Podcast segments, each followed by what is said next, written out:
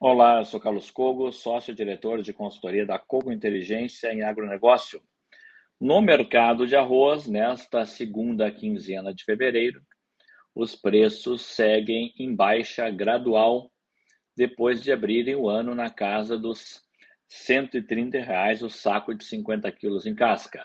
A média atual do arroz com 58% de grãos inteiros, FOB produtor, no Rio Grande do Sul, está em 111 reais, com negócios que vão desde 105, 108 até 115 a 118 reais. Produto com mais de 62% de grãos inteiros, cotado em 122 e 125 reais. Ainda assim, o arroz acumula uma alta de 28% nos últimos 12 meses.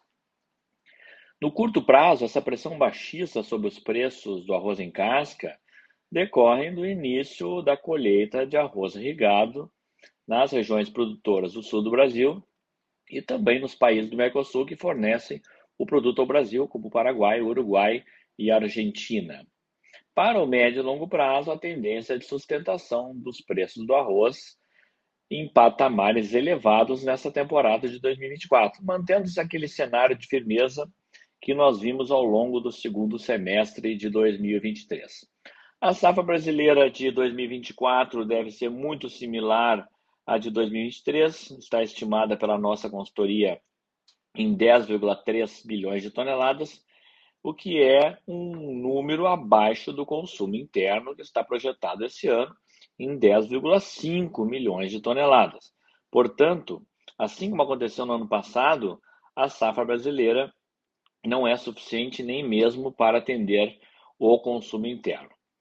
Com um consumo de 10,5 milhões de toneladas e com o potencial de exportação que conseguimos é, ao longo dos últimos anos de 2 milhões de toneladas por ano, a nossa demanda potencial, a capacidade de absorver arroz no Brasil, ela chega a 12 milhões e meio de toneladas nesta safra 2024 é, consumo interno mais exportações.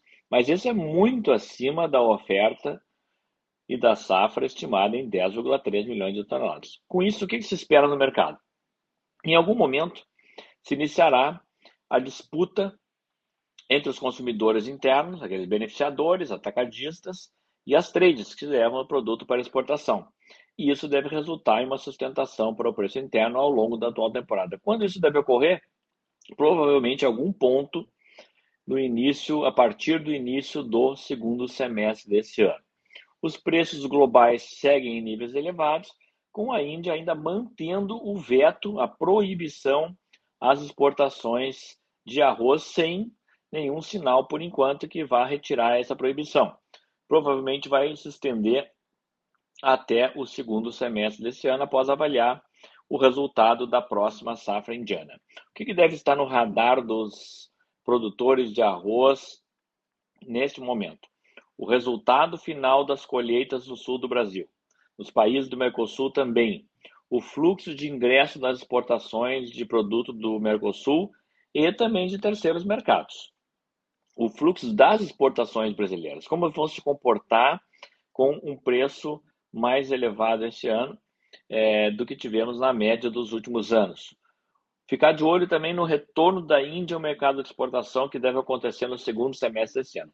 E do dólar, da taxa de câmbio aqui no Brasil. Lembrando que essa parceria entre a Corteva, a AgriScience em Arroz e a Cogo Inteligência em Agronegócio.